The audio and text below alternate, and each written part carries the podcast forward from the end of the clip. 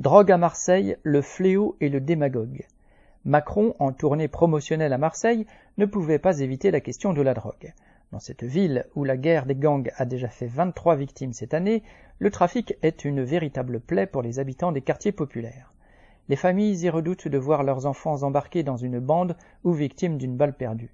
Les solutions de Macron sont connues, davantage de policiers et d'amendes, des conseils gratuits et l'appel à une prétendue responsabilité collective. Si l'arrivée de la police disperse les dealers et les guetteurs, son départ les ramène immédiatement, le problème n'étant que provisoirement déplacé. En outre, lors de ces descentes, la police s'en prend souvent indistinctement à tous les passants, méprisant et brutalisant les plus jeunes, multipliant les bavures qui vont du passage à tabac aux violences mortelles. Exiger, comme le propose Macron, le paiement immédiat en liquide ou en carte d'une amende forfaitaire de 200 euros pour consommation de cannabis aura l'effet habituel des rodomontades administratives, retomber sur les plus démunis socialement, amuser trafiquants petits et grands, hérisser les fonctionnaires chargés d'appliquer cette mesure, sans aucun résultat quant à la consommation. Le président a évidemment dit qu'il fallait protéger les plus jeunes et qu'on allait les prévenir dès l'école des dangers de la drogue et du trafic, comme si parents, enseignants, éducateurs, militants associatifs et tous ceux que la société compte d'adultes, un tant soit peu responsables et crédibles, ne le faisaient pas déjà.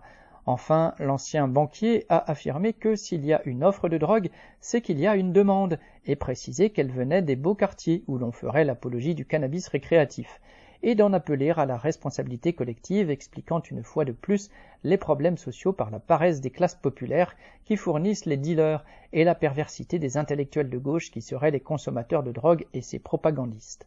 C'est cacher l'essentiel, en plus d'être ridicule.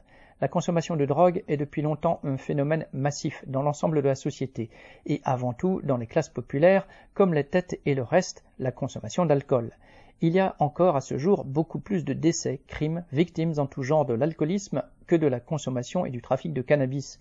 La différence est que le trafic de drogue est illégal, alors que l'industrie de l'alcool est un des fleurons de l'économie nationale, tenu en main par quelques familles bourgeoises influentes.